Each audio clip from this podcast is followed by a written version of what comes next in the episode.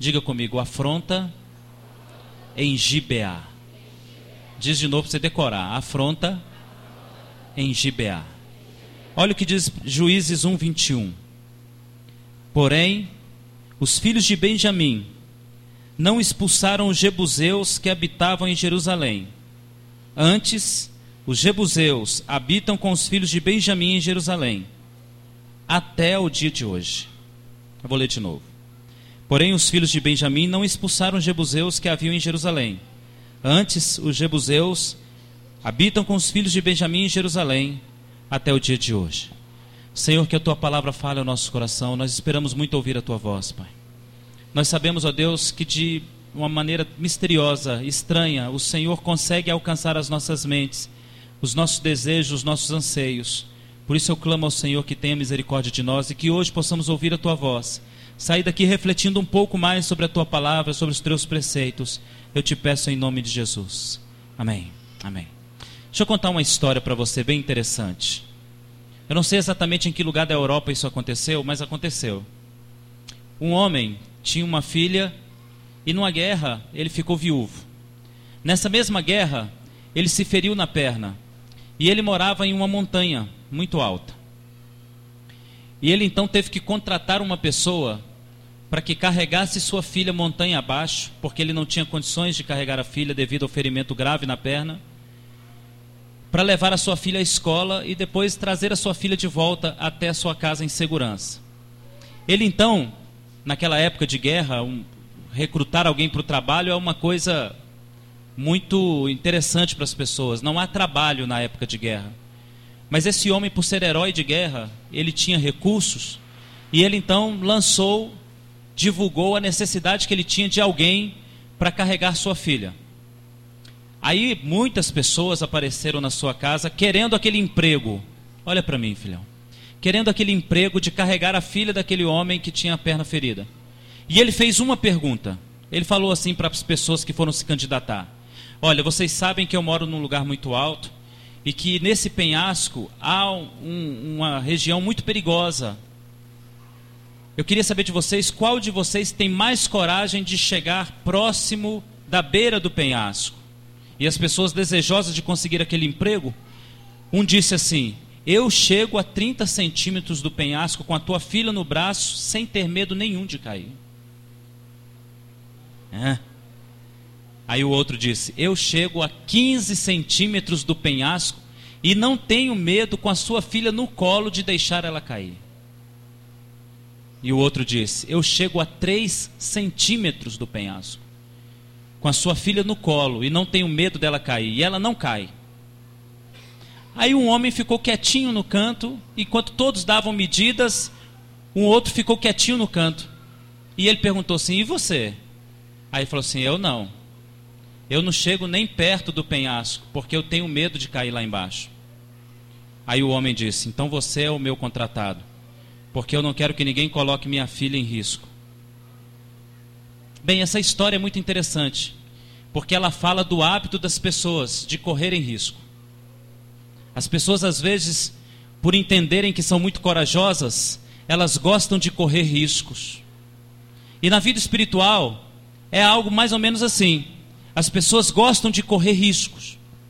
Deus proíbe certas coisas, não faça isso, não faça aquilo, não entre por este caminho, não pise ali, mas as pessoas se acham corajosas o suficientes, fortes o suficientes, para ir até a beira do penhasco, até o caminho proibido, até o lugar proibido, se arriscando no máximo. E eu pergunto para você essa noite: isso é realmente sinal de segurança e força ou sinal de estupidez?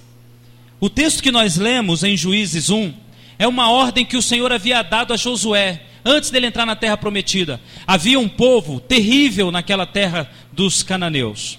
E o Senhor disse: Destrua todo este povo, porque é um povo terrível, é um povo mau, é um povo cruel, é um povo sem afeto. O povo de Israel entrou na terra dos cananeus e eles fizeram um acordo com os jebuseus. E a palavra de Deus diz que os jebuseus habitavam em Jerusalém. E até aquele dia em que o livro foi escrito, nos dias de Samuel, o povo ainda habitava em Jerusalém com o povo de Israel. E qual que é o problema nisso, pastor? O problema é a história que discorre depois em Juízes, a partir do capítulo 19. E no capítulo 19 e 20 e 21 de Juízes, a história da presença daquilo que Deus havia proibido e a permanência daquilo que Deus havia proibido na, dentro da casa de Israel trouxe sérios problemas a Israel. Um homem que morava em Benjamim foi viajar para buscar a sua esposa que estava em Jebus, que é Jerusalém. E era muito comum naquela época um homem ter muitas mulheres. E ele tinha uma mulher, uma concubina, que era uma espécie de segunda mulher, uma esposa em um grau inferior. E essa mulher foi visitar os seus pais, e isso também fazia parte da lei. A mulher, de tempos em tempos, deveria passar pelo menos 15 dias na casa dos seus pais. E ele foi então para buscar essa mulher na casa dos seus pais em Jebus. Ele buscou a mulher, esteve uns dias na casa do sogro, e quando ele retornou, durante o cair da tarde, ele passou dentro da terra dos Jebuseus, que era até então Jerusalém.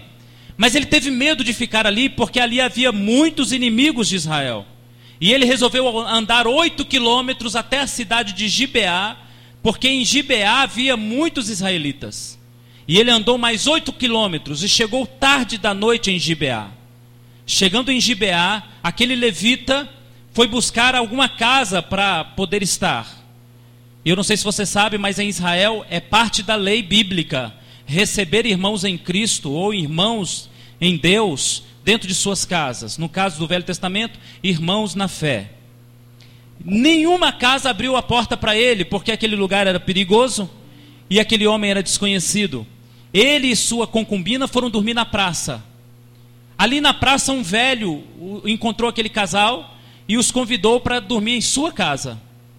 Quando entraram em sua casa, juntaram ao redor da casa daquele velho um grupo de jebuseus, homens terríveis e maus, homens que deveriam ter morrido lá quando Josué entrou na terra prometida.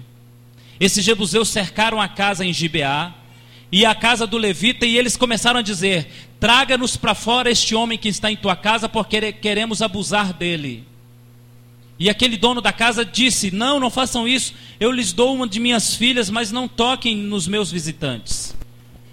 Como a situação começou a ficar muito difícil, aquele levita pegou a sua concubina que ele havia buscado na casa do seu sogro e empurrou porta fora. E os jebuseus abusaram daquela mulher. Daquela parte da noite, até a noite do dia seguinte. Foi um dia inteiro onde ela foi abusada por vários homens, violentada por vários homens, e morreu no final do dia. O marido daquela mulher pegou a mulher, partiu a mulher em doze partes e enviou um pedaço dela para cada tribo de Israel. E perguntou ao povo de Israel: Até quando um inocente deverá morrer porque vocês não obedecem às ordens de Deus.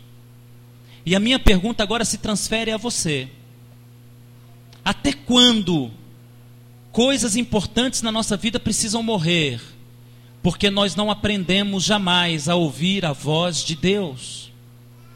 Quando Deus levou o povo até a terra prometida e disse: exterminem os jebuseus, ele não estava falando daquilo porque ele era um Deus irado ele não estava falando daquilo porque ele era um Deus que tinha os olhos de, em, em chama de fogo de justiça e queria fazer vingança. Não. Ele tinha visto ali um propósito, ele tinha visto o futuro. Quando nós falamos do nosso Deus nos dando ordens, nós estamos falando de um Deus que conhece o futuro como ninguém, de um Deus onisciente, de um Deus onipresente, um Deus que está em todas as fases da história da humanidade. O amanhã para ele já aconteceu. Daqui a 100 anos para ele já aconteceu. Quando Deus nos dá uma ordem, ele está vislumbrando um futuro distante. Ele está vislumbrando os frutos daquilo, o resultado daquilo se aquilo não foi exterminado no começo. Muitos homens que não conhecem a fé cristã julgaram o nosso Deus no Velho Testamento como um Deus sanguinário, um Deus que mandou matar pessoas inocentes. Mas quando nós lemos histórias como a do povo jebuseu, nós começamos a perceber que não é verdade isso que dizem do nosso Deus, porque na realidade ele não é sanguinário, ele apenas conhece o homem no seu íntimo e conhece as intenções do coração do homem. O fato é que há muitas ordens de Deus estranhas a princípio, esquisitas a princípio, porque as coisas não fazem sentido naquele momento. Talvez a gente conhece uma pessoa e Deus diz: se afaste dela. E você diz: de modo nenhum é uma gente tão boa, é uma pessoa tão bacana, não me faz nada de mal, não me provoca nenhum mal. E assim como aquela história que eu contei para vocês, nós andamos à beirada do penhasco, arriscando as nossas vidas, a vida de pessoas inocentes que andam conosco, por acreditar que somos fortes o suficientes para resistir qualquer tentação e qualquer luta. E a pergunta volta, olha para mim, irmão. A pergunta volta: até quando você vai arriscar coisas importantes na sua vida em nome da desobediência à ordem simples de Deus? É estranho às vezes Deus dizer para a gente fugir de ambientes aparentemente inocentes. Existem ambientes que são aparentemente inocentes. O que a gente não percebe é a quantidade de coisas imundas que acontecem naquele ambiente, horas depois daquela que geralmente estamos lá. O que a gente não percebe é a destruição que é causada a partir daquele lugar. Os planos que são tramados naquele lugar aparentemente inocente. Você sabe que eu sou um camarada que coleciona imagens. Eu sempre coleciono imagens. Eu guardo todas as imagens porque elas falam muito na vida da gente. E há uma imagem que geralmente eu guardo dos filmes.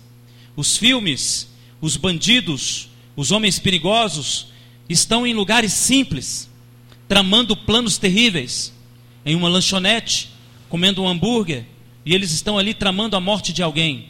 Em um restaurante, comendo um espaguete e tramando a morte de alguém. Em uma boate muito bacana, muito bem frequentada por pessoas de, de alta estirpe, e estão lá tramando a morte de alguém. De repente, eles tiram um revólver e matam, ou colocam uma bomba e saem, ou mandam um carro cheio de bomba e detonam aquilo. De repente, eles põem fogo, de repente, eles atiram na multidão. E o que a gente percebe é que o lugar aparentemente inocente guarda monstros escondidos lá dentro. Quando Deus nos dá uma ordem de fugir de alguma situação, de se esconder de algum grupo, Deus não está brincando com você de ser Deus na sua vida. Deus não está brincando com você de sugerir opções na sua vida. Deus está livrando você de alguma coisa que você não está vendo naquele momento. E assim como a história dos Jebuseus, o que eu vejo é um grupo de crentes perdendo coisas importantes ao longo da vida, graças à desobediência do passado. É muito comum a gente sentar no gabinete pastoral e ouvir lamúria de pessoas. É muito comum. E as pessoas geralmente me procuram, em algumas situações elas ouvem aquilo que elas não gostariam. Porque às vezes eu preciso ser sincero. Olha para mim, irmão. A maior pergunta que o crente faz é: por que isso está acontecendo comigo? A sensação que temos é: se eu frequento a igreja, se eu sei orar, se eu leio a Bíblia, e se eu crio os meu fi meus filhos no Evangelho, eu não deveria passar certa luta. Mas a questão não é essa.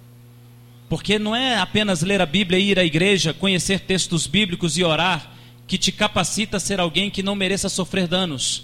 A questão é obedecer à ordem do seu Senhor. Nós vivemos dias em que lobos estão vestidos de cordeiros, de ovelhas. Nós vivemos dias em que monstros estão escondidos atrás de uma aparência santa. E quando Deus diz para você fugir de um detalhe, é porque Deus está enxergando o interior do indivíduo. Quando Deus diz para você fugir de um comportamento, não, não esteja com pessoas que tenham tal comportamento, é porque Ele está enxergando o monstro escondido atrás de uma roupa santa. Mas eu fico indignado com a capacidade, principalmente dos jovens, de não observar isso, de não entender que o nosso Deus tem um olho de raio-x de não perceber que o nosso Deus consegue enxergar além da pele, além dos ossos, além da carne, e Ele consegue enxergar o espírito do homem. E aí nós vivemos uma sequência constante de problemas que poderíamos ter evitado se nós tivéssemos ouvido a ordem de Deus: extermine os jebuseus da tua casa. Eu fico imaginando a cara de um jebuseu com cinco anos de idade. Já imaginou um jebuseuzinho? Esse bonitinho. Ele chorando, que bonitinho, bochechinha rosada. Jebuseu. Pequenininho, corre para lá e para cá. Que Jebuseuzinho lindo. Eu fico imaginando uma mãe Jebuseu, com aquele monte de filhos Jebuseu, e a Jebuseuada toda correndo pelo pátio. Que lindo, família linda de Jebuseus. Jebuseu nasce gordinho, de bochecha rosada, de cabelo encaracolado, e quando cresce se transforma no monstro que violenta mulheres alheias, que estupram mulheres dos outros, que matam pessoas inocentes. Aquele grupo de homens, a Bíblia não diz quantos, mas aparentemente era um exército. Todo ele, homem após homem, violentou aquela mulher a noite inteira, o dia inteiro e a outra noite.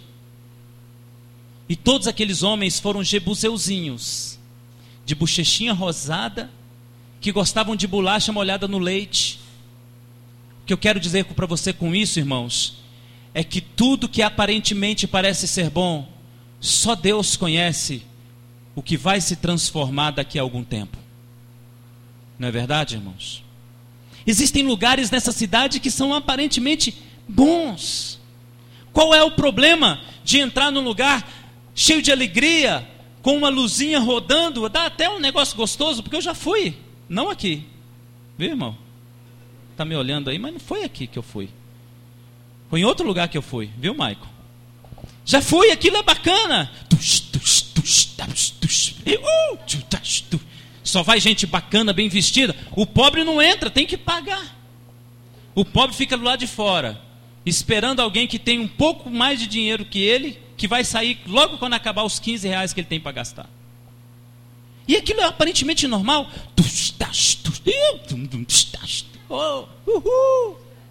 Moças bonitas, bem vestidas, rapazes bonitos, bem vestidos. Mas o que está escondido atrás da beleza daquelas pessoas? Um grupo de pessoas intencionadas em quê? Em passar uma noite divertida?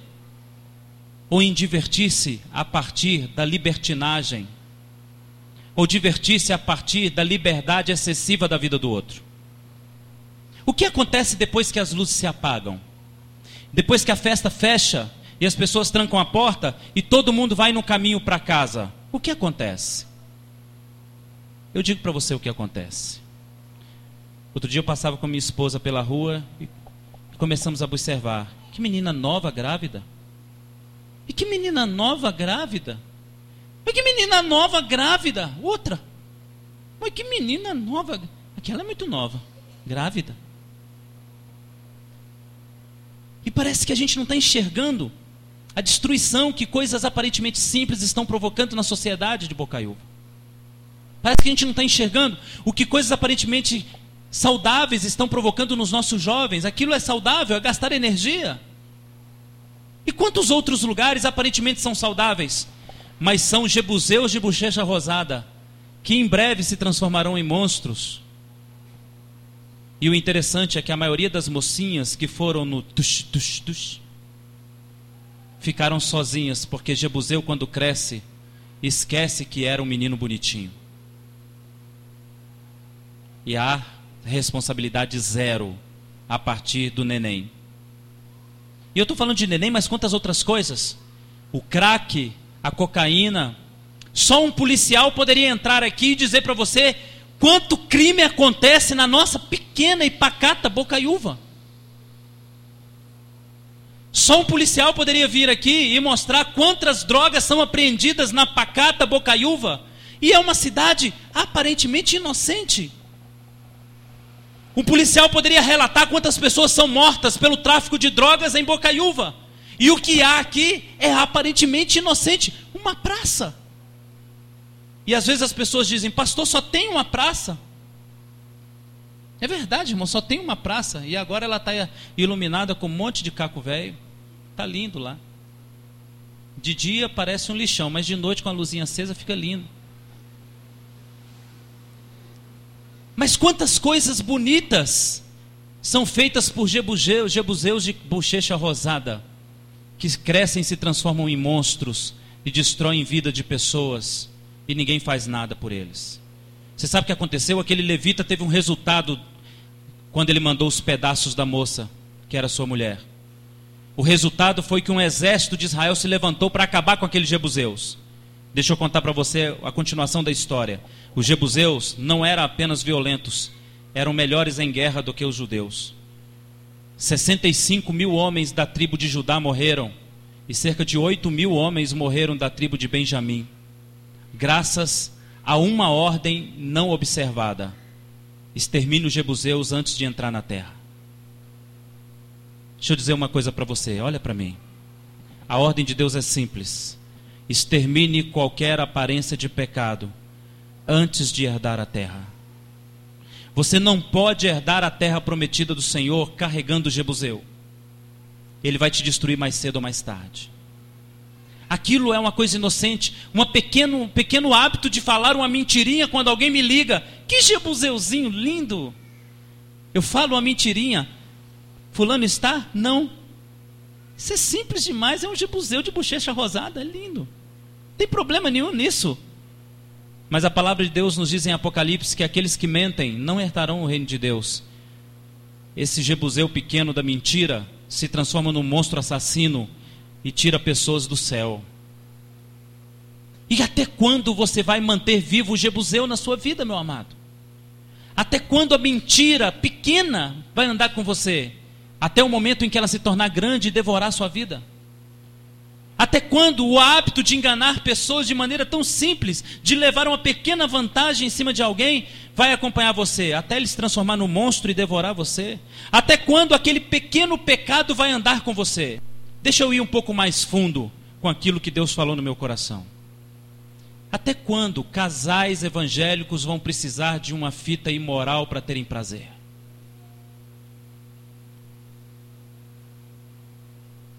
Até quando? o Jebuseu vai morar na tua casa?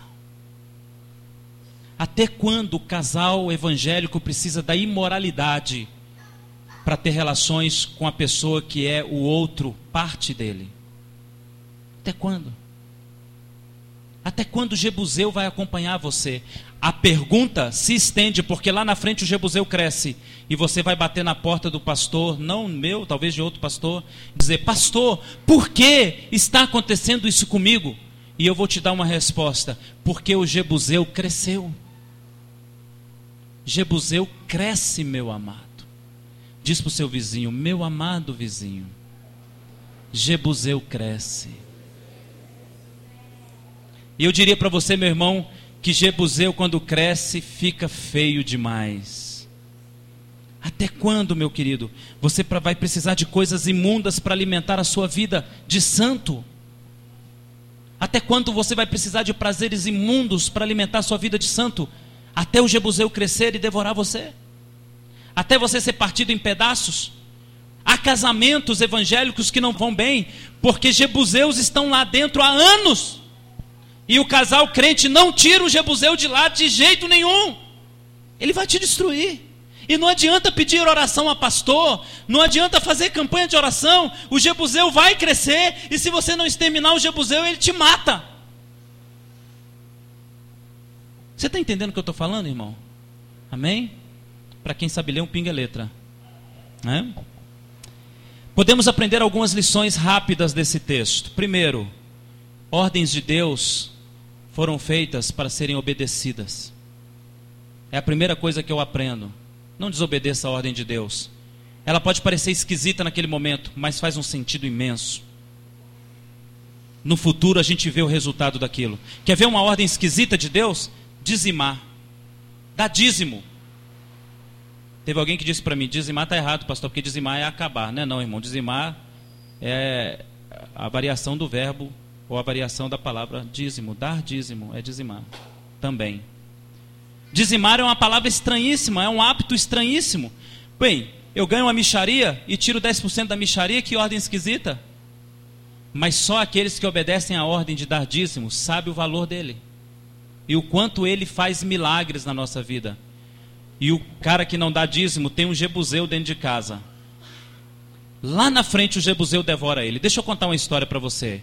não estou pregando sobre dízimo, você está entendendo isso, né? Eu estou apenas sorteando histórias para te passar. Uma vez um membro de uma igreja chegou para o seu pastor e disse: Pastor, estou passando uma necessidade muito grande. Perdi meu emprego, a minha empresa quebrou e ela não pode me pagar o acerto há anos que eu trabalho lá, tem mais de 20 anos que eu trabalho lá e não recebi um centavo, não vou receber nem o meu salário. A conta de luz lá em casa está atrasada há três meses, a conta de água, lá em casa não tem comida. O pastor disse: Eu vou resolver isso para você agora. Mandou chamar o tesoureiro da igreja. Sentou o tesoureiro e falou com o tesoureiro: Meu irmão, esse irmão é membro aqui há 20 anos. Faz um levantamento de tudo que ele dizimou em 20 anos que eu vou dar para ele tudo que ele deu de dízimo em oferta para ele, para abençoar ele nesse momento. Aí o tesoureiro, pastor, vai demorar, são 20 anos, a gente espera. Não tem problema. A gente vai tomando um café. Passado algumas horas, volta o tesoureiro. Pastor, ele nunca dizimou. Aquele pastor já sabia disso, irmão. Aí o pastor voltou-se para a ovelha e falou assim: Deixa eu te explicar por que, que hoje você está passando isso. Porque você não aprendeu a ouvir uma ordem: seja fiel. Você está entendendo o que eu estou te dizendo? Jebuseu cresce. E quando ele cresce, ele te devora. O fato de não ouvir simples ordens que você não entende, que você não vê sentido, o fato de não ter sentido não quer dizer que vai dar certo. Deus está mandando, vai dar certo. Obedeça. A segunda coisa que eu aprendo nessa história é que nós não sabemos sobre o tempo que Deus está solucionando o nosso problema quando Ele dá ordem. Quando Ele diz para você hoje, não faça isso, a gente não tem ideia de que tempo faz parte aquela ordem do livramento que Ele está me dando. Porque às vezes Ele está me livrando agora, mas às vezes Ele está me livrando daqui a 10, 20 anos. Daqui a 15, 30 anos. Uma vez eu ouvi uma história sobre um pastor americano. E esse pastor foi um homem sofredor. Ele evangelizou os Estados Unidos da América no pior momento dos Estados Unidos da América. E ele tinha alguns filhos. E esse homem padeceu, sofreu. E os seus filhos e sua mulher chegaram a dizer para ele: Pai, larga a igreja, isso não dá nada. E ele foi fiel todo o tempo. Deixa eu te contar o resultado da vida daquele homem. Ele morreu. Morreu na sua dificuldade, na sua luta. Um dos seus filhos se chama George Washington.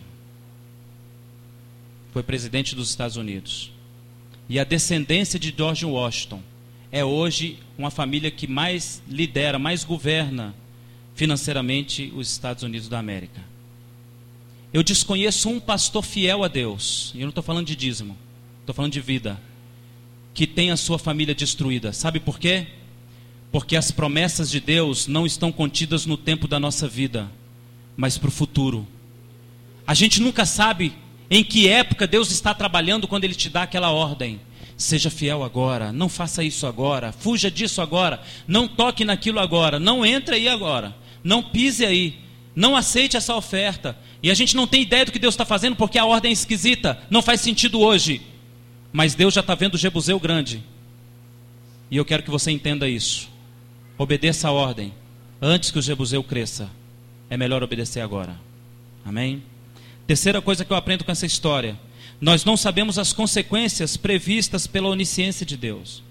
Nós não, nunca saberemos o que Deus realmente viu, o que Deus realmente enxergou, nós nunca saberemos.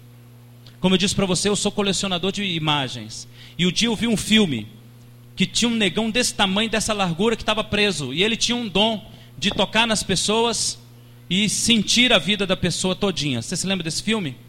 E aquele moço preferiu morrer depois de muitos anos fazendo milagre na vida dos outros. Ele preferiu morrer. Porque ele não aguentava mais ver o sofrimento da vida dos outros. Deixa eu te contar uma coisa. Haverá um momento na história da humanidade que Deus vai desistir de tudo. E isso está na Bíblia. Ele vai voltar para buscar apenas aqueles que creram. E vai desistir daqueles que não creram. Porque Deus também se cansa de um povo que não entende que ele vê além dos limites. Quando Deus toca em alguém, ele vê a vida toda pregressa e futura do indivíduo. E você precisa começar a confiar mais na palavra de Deus, na ordem de Deus. E existem ordens que você tem que entender hoje, porque você nunca sabe o dano que isso vai provocar amanhã. E a quarta e última coisa: a desobediência deixa marcas graves, e eu aprendo isso com essa história e muitas vezes irrecuperáveis. Existem coisas que diz a palavra de Deus, por essas eu peço a vocês que não orem, porque não adianta. O apóstolo João escreveu: Existem coisas que eu peço a vocês que não orem por ela. Deixa eu dizer uma coisa para você, meu irmão. Se você viveu sua vida toda em desobediência, não adianta orar pela consequência da sua desobediência. Se você semeia desobediência, você vai colher o fruto dela: desgraça, problemas, lutas, jebuseus gigantes na tua vida. Você vai colher isso.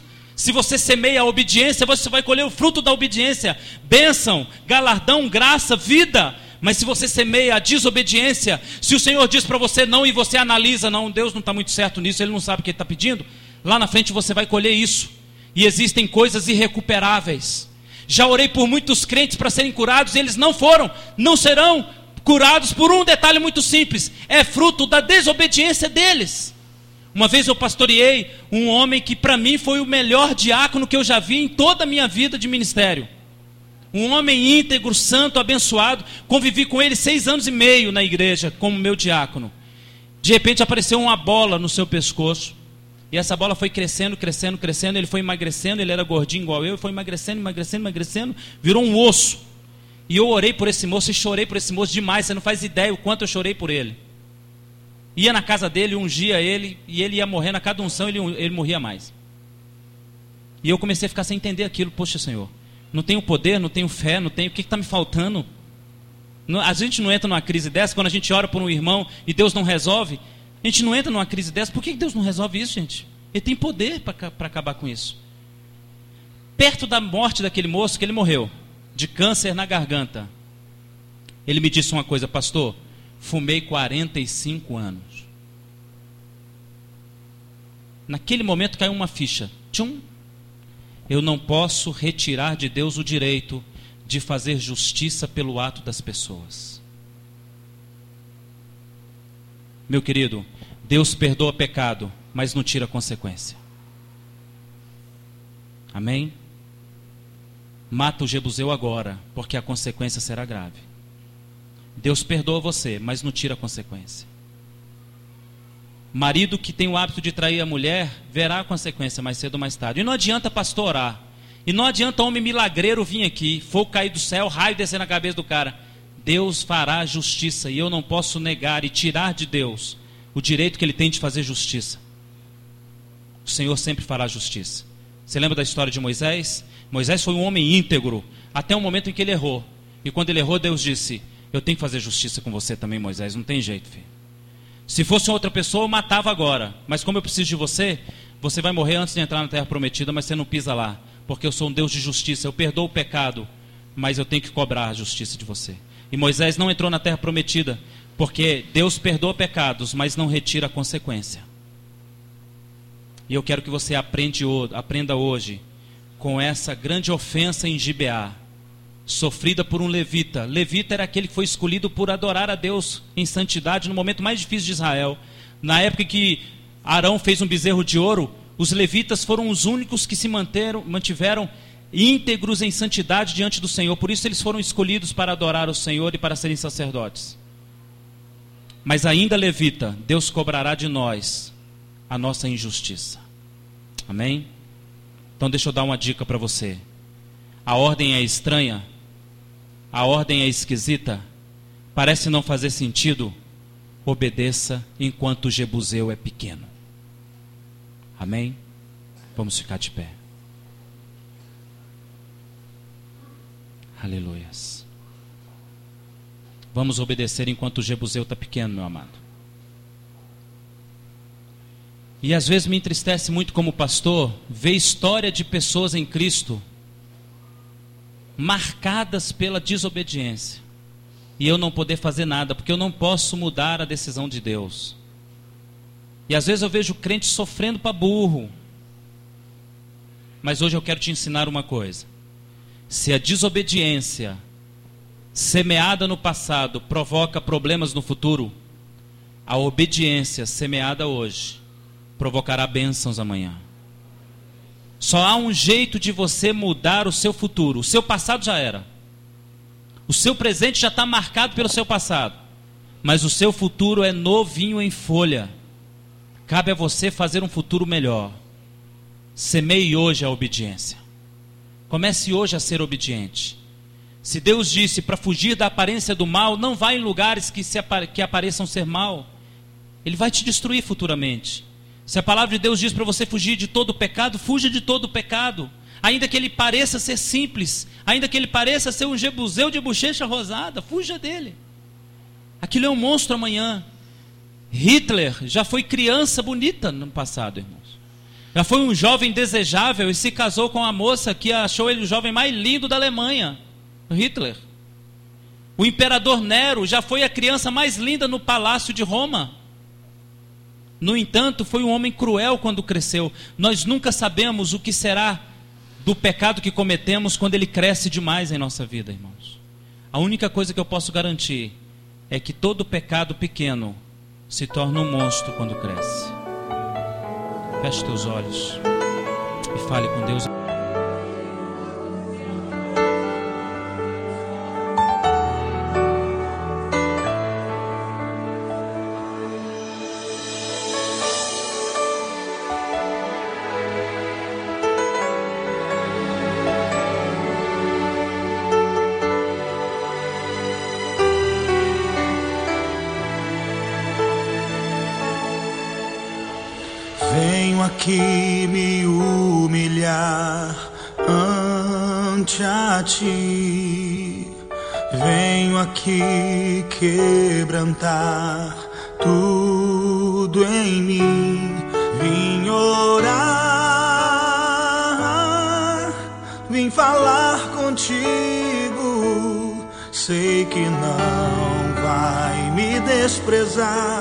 Sei que vai me escutar. Ouça o som do meu coração gritando por ti. Um coração ardendo de amor, desejoso de te ouvir.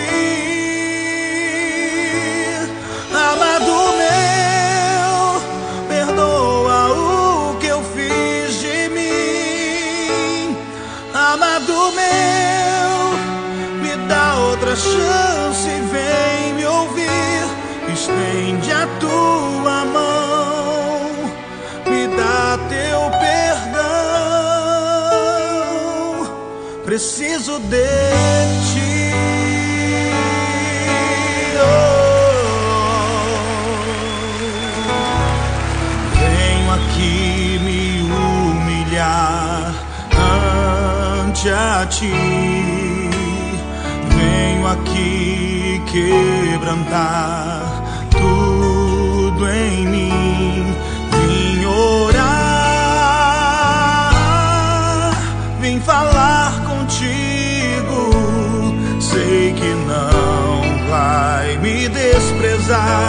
sei que vai me escutar. Ouça o som do meu coração gritando por ti. Um coração ardendo de amor, desejoso de te ouvir.